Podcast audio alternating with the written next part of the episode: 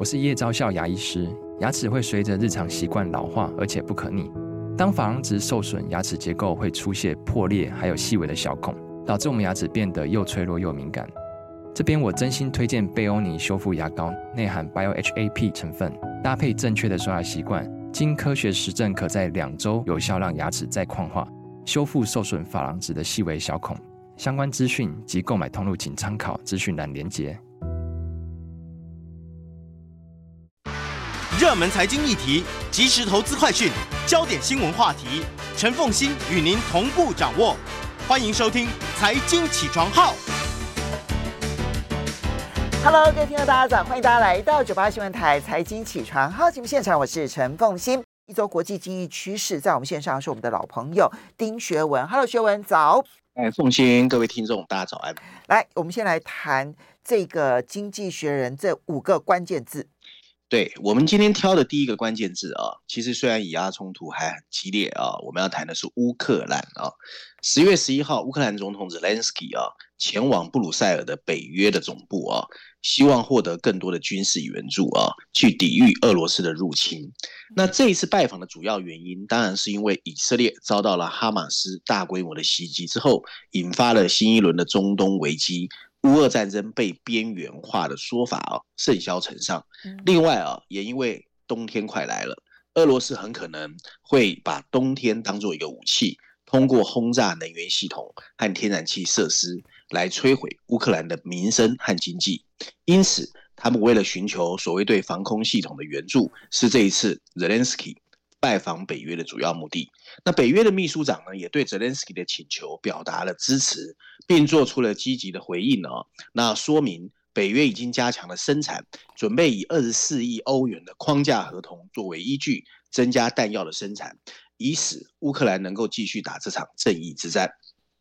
第二个关键字啊，Exxon Mobile，十月十二号，Exxon Mobile 同意。以五百九十五亿美元收购啊，先锋自然资源公司啊，就 Pioneer Natural，这是这个公司二十年来最大的一次收购。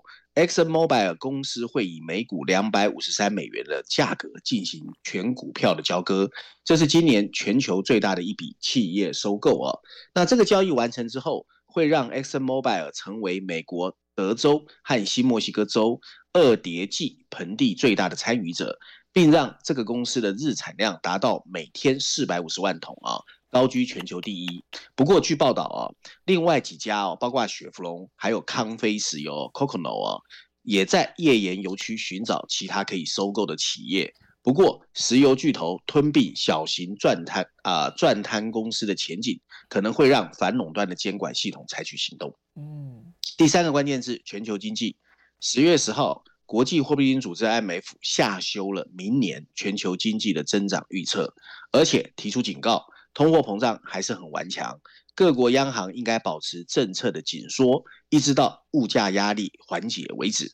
这个组织的首席经济学家表示啊，目前评估以巴冲突的影响还太早，不过如果油价开始蠢动，上涨百分之十。接下来一年的全球通货膨胀率会跟着上涨百分之零点四，而全球经济增长会减少百分之零点一五。IMF 刚刚发布了世界经济展望 Outlook 啊，它的秋天秋天的报道，那把明年全球消费者物价增速由七月份的更新报告所预估的百分之五点二，再一次上调到百分之五点八，并把二零二三年全球 GDP 增长预估维持在百分之三不变。但下修了二零二四年的增长预测到百分之二点九，比七月份提出的预估值又下调了零点一个百分点。原因就是因为俄乌战争还有各国升息的影响。第四个关键字啊，中国的碧桂园，十月十号，碧桂园在港交所发出公告，承认公司没有办法按时支付一笔四点七亿港币的到期贷款，而且公司预期没有办法如期在相关宽限期限内。履行所有境外债务贷款的偿付义务，包括并不限于公司发行的美元债券下的偿付义务。那深陷流动性危机的中国房地产企业巨头碧桂园，在辗转腾挪几个月之后，还是走到了债务违约这一步啊。那迄今为止，这家中国房地产开发商仍然在想办法度过重创房地产企业的中国风暴。随着销售额的下跌，碧桂园表示。流动性状况会继续紧张。最新消息是，创始人杨国强的杨氏家族决定向碧桂园提供三亿美元的无息贷款。杨国强已经开始在贩卖私人飞机还债哦。今天最后一个关键字是 LVMH 啊，就 LV 集团。十月十号，全球精品龙头 LVMH 公布了第三季的财报，营收是一百九十九点六亿欧元，大概是新台币六千七百八十八亿元啊。比分析师早期预期的两百零四亿欧元要来得低。据报道，近期全球受到高通货膨胀和高利率的影响，消费者开始消费意愿缩减，也大大影响了精品市场的买气。旗下拥有所谓的 LV、Dior、Tiffany 等品牌的 LVMH，业绩经常被投资人当作消费行为的风向球。如今，这家公司正在面临美国、欧洲市场精品需求降温的市况。不过，LV 发表声明指出，在经济环境不确定和地缘政治紧张下，他们仍然对持续增长有信心。后续会聚焦于强化品牌的吸引力。嗯，好，其实我对于 LVMH 的财报还蛮有兴趣的。他这件事情反映的是那个有钱人开始对于消费谨慎这个件事情还值得观察哦。因为理论上来讲。有钱人可能最不受其他因素的影响，但现在有钱人居然消费谨慎哦，嗯，我有点好奇那个背后的一些情境哈。好，不呃，接下来我们就来看《经济学人》的 Cover Story。其实上个礼拜就应该确定，就这礼拜的 Cover Story 一定是谈以色列跟巴勒斯坦的情境。对，我们先看一下封面设计哦。那在封面设计上呢，大家会看到是一帧以色列军人哦在战场集结的照片哦。那上面有两排白色字体，大字写的是以色列的痛苦哦，小字则是他的报复哦。那经济学这次用的序论板块第一天，还有 briefing 呢，有三篇比较深入的不同角度的文章，总共四篇文章来解读这个议题哦。文章提到哦。面对这么一个看起来平静无波，却你知我知、暗潮汹涌的中东情势，任谁也很难相信一切情况来得这么快啊！毫无疑问，这一次哈马斯的凶残攻击已经破坏了以阿之间二十年的稳定状态。未来几个礼拜，会决定加萨冲突会不会变成中东的再次陷入混乱，以色列能不能坚持区域的稳定，甚至为和平继续奠定基础，成为全球现在最关注的一个焦点。那无论如何，一定的改变已经难以避免。超过一千两百名的以色列人，包括许多妇女和儿童，在家中、街头，甚至音乐聚会上被残忍的杀害。据称，还有一百五十多人被拖到了加萨走廊监禁了起来。随着十月七号第一辆的哈马斯推土机冲破安全的围栏，以色列自以为成功控制巴勒斯坦人的信念破灭了。哈马斯选择了一个没有回头路的大屠杀。加萨现在等待的是以色列的大规模地面攻击什么时候展开？这个报复规模会决定哈马斯这场血腥袭击帮自己带来的结果。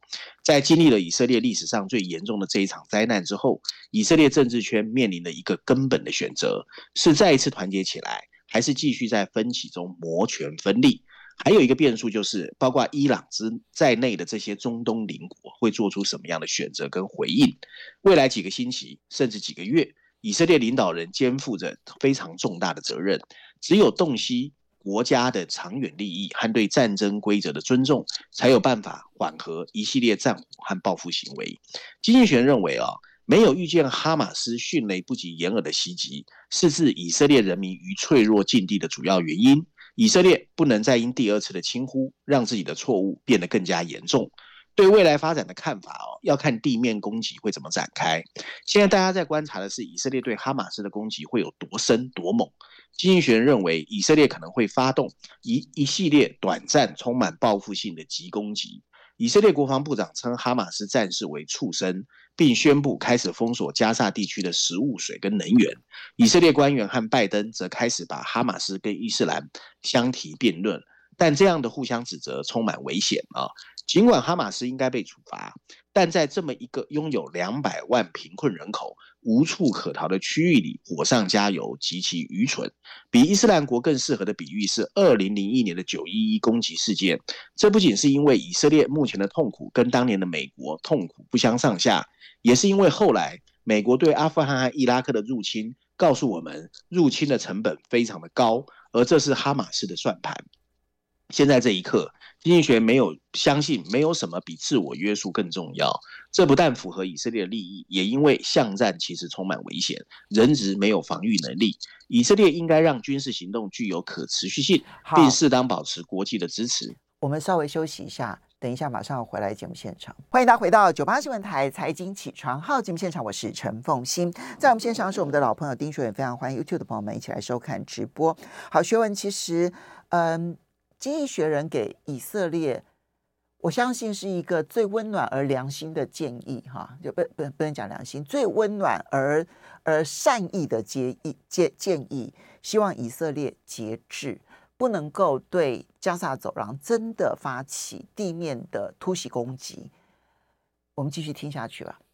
对了，然后经济学呢还是继续呼吁哦，呼吁以色列呢应该避免牺牲太多的巴勒斯坦妇女儿童，而让自己背负罪名，而且呢希望以色列坚持作为一个重视人类生命的国家，以色列才能变得更加强大。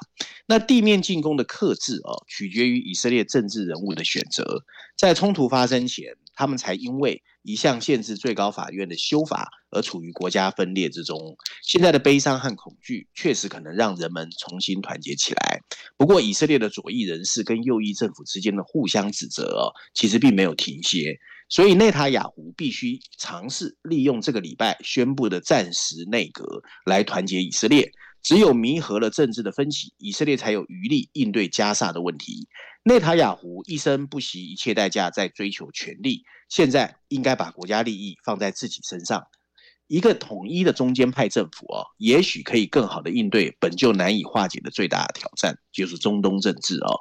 如果加萨的战争蔓延到北边，甚至接近黎巴嫩的边境，以色列的压力会更大，因为黎巴嫩的真主党。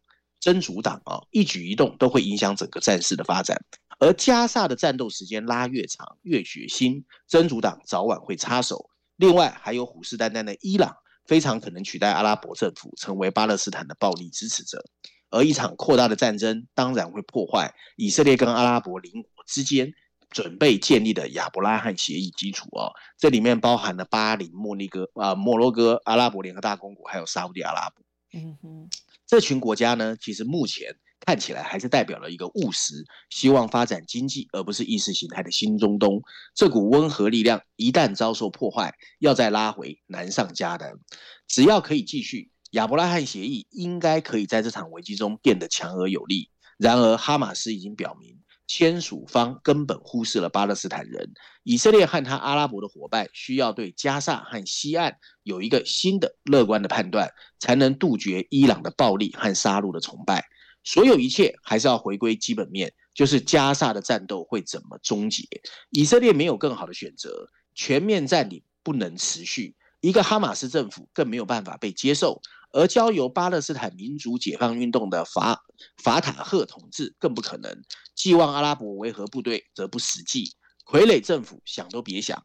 如果以色列摧毁了加萨的哈马斯力量，然后撤军，谁知道什么样的可怕力量又会趁虚而入啊？文章最后提到，因此，无论在今天看起来所有的情况多么的遥远，以色列的战略家都必须开始思考，怎么为巴勒斯坦人的未来生活创造条件。经济学在文章最后呼吁啊，所有可以平息冲突的努力都不应该放弃。譬如说，让加萨走廊进入短期内的戒严，或者寻找一个双方都能接受的巴勒斯坦区域领导人，或是设立一个中东地区的调停办公室，其实都应该纳入考虑。根除哈马斯的唯一方式，就是以色列还有这些阿拉伯盟友应该共同创造出一个稳定甚至和平的行为来。嗯。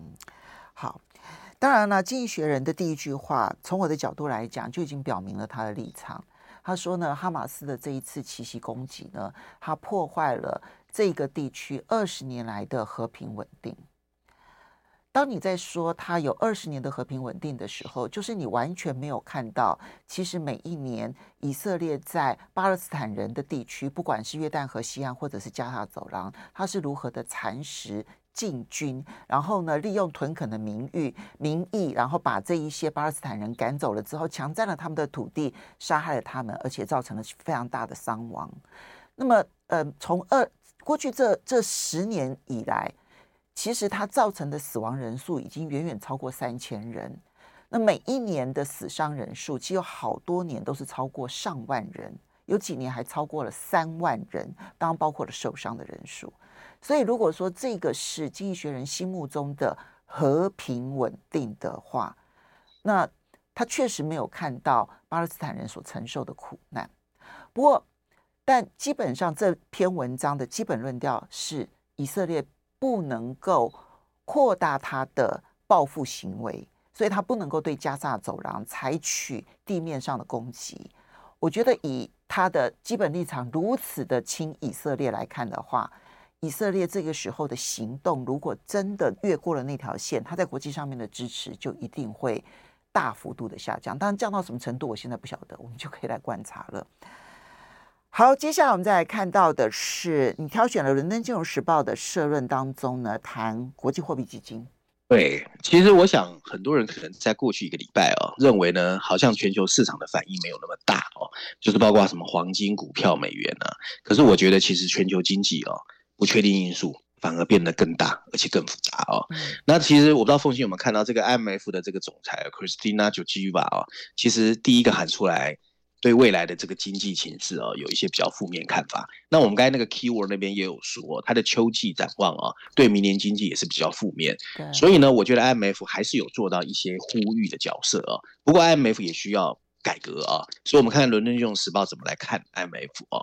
那这篇社论的标题写的是一个对国际货币基金组织合法性的考验啊。那这个基金现在需要改革。而这取决于它的成员的合作意愿呢。文章一开始说，国际货币基金组织 IMF 的合法性可以说正面临着八十年前成立以来的最严峻考验。它经历了从冷战到货币崩溃的多重危机。不过，今天的它需要面对的挑战更多、更复杂。随着债务危机和气候变迁对国际经济的压力日益加大。加上地缘政治的这个频频出事，全球合作早就支离破碎。国际货币组织和世界银行的年度会议哦，在上个礼拜十月九号开始在摩洛哥的巴拉卡治召开哦，这是推动萎靡不振的全球经济改革的一个机会。如果成员国之间不共同努力推动变革，国际货币组织作为全球紧急贷款机构的影响力就会继续减弱，这将不利于全球经济体系的互相扶持，因为这个体系需要一个适当的仲裁者来确保它的稳定性。国际货币组织合法性的面临挑战的部分啊，最近的一部分来自于它最近一系列作为的失败。首先，尽管它拥有一兆美元的贷款能力，但 IMF 最近却难以大规模而且有效地部署它的金融资源。其次，尽管 IMF 估计有百分之六十的低收入国家面临债务困境的高风险或陷入债务困境。但 IMF 在需要发挥作用的债务重组方面的进程非常缓慢。尽管国际货币基金组织是因为受到部分债权人的阻挠，但它本身的程序确实在速度和透明上都有瑕疵。全球经济的剧烈变化对 IMF 的运作确实构成了严重的威胁。中国和印度的经济崛起，并没有让他们在国际货币基金组织的份额权力增加。这个机构仍然由欧洲西方阵营的国家把控。该基金目前正在跟北京还有来自海湾地区的救援纾困货款竞争。这些国家经常以不透明的条件向发展中国家提供融资。中国已经多次阻止国际货币基金组织重组主权债务的尝试。规划前进的道路啊，需要得到所有成员国的支持。在全球现在民族主义抬头的情况下，非常困难。美国正开始推动国际货币基金组织配额资源的等比例增加，这会增加它一百九十个成员国的捐款，但却仍然维持现在的投票权分配。无论如何，这仍然是提高贷款能力的一个可喜的开始。为了从崛起中的大国获得更多的资金，它需要提高配额还有投票权，并稀释其他成员国的份额和投票权。任何提高北京影响力的努力，特别是在国际货币基金组织的影响力，都应该跟支持债务重组互相挂钩。如果不遵守国际货币基金组织的原则，中国就不应该指望拥有更大的发言权。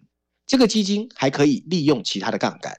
首先，需要对不愿参与重组的债权人采取更严厉的措施，这可能意味着使用现有的保障措施，确保借款人暂停向困难债权人偿还债务，他还需要提高自身债务可供与分析的透明度，来加快重组的进程。尽管国际货币基金组织需要加强作为借紧急贷款人的核心职能，但它也有更广泛的作用。由于气候变迁和贸易条件正在冲击较贫穷国家的财政稳定，它预防性的这个弹性融资的支持就很重要。事实上，将特别提款权这些资源。输送给灵活的多边性开发银行有它的意义啊。文章最后提到，充当世界最后贷款人，并领导主权债务重组，是一项现在看起来非常混乱但又不可少的工作。批评者常常把注意力集中在国际货币组织的错误上，而人们却忘记了它其实还是有一些贡献，包括暂停对贫穷国家的偿债支付，以及在新冠疫情期间筹集了六千五百亿美元的特别提款权。尽管如此，它还是需要改革，以保持跟全球经济的相关性。因此，国际货币组织最终仍然必须依赖成员国的良好判断力跟合作意愿，才能够破局而出。嗯，好，其实这个是现在新战场大家没有特别注意到的一个新战场。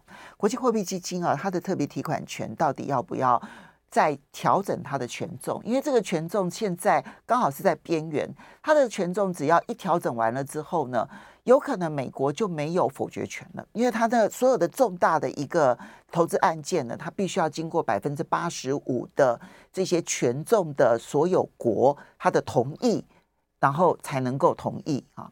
那美国现在我记得它的那个股权比例大概是百分之十五点多，换句话说，他只要他只要反对，那任何案子都过不了，所以他就是有一票否决权啊，这是他目前为止最重要的一件事情。但是这一票否决权会不会经由权重的调整？现在是现在是美国正在全面运作，阻止中国增加特别提款权的这个部分，这我们可以观察后续发展了。我们休息一下，马上回来节目现场。欢迎大家回到九八新闻台财经起床号节目现场，我是陈凤欣，在我们线上是我们的老朋友丁学勇，也非常欢迎 YouTube 的朋友们一起来收看直播。好，接下来我们再来看到的是。嗯，你要挑选两篇《经济学人》的文章哦，一篇谈的是欧洲不应该复制拜登经济学，另外一个是谈亚洲大部分的地区未富先老，还没有富有起来就已经老化的很严重了。好，那我们先从亚洲开始说起好了。啊好，因为因为其实我觉得啊，现在就像我刚才跟凤欣在谈哦，其实现在全世界充满了各种灰犀牛和黑天鹅嘛。那我觉得本来很多人把眼光放在啊，应该叫做亚洲地区的一些新兴市场啊，尤其东南亚跟南亚。那我们看看金英璇为什么提出了一些警告哦。那这篇文章它的标题直接写的是亚洲大部分地区其实未富先老，因为是绪论议题，所以经济学人这次用了两篇文章，分别在绪论第四篇，还有亚洲板块第一篇哦。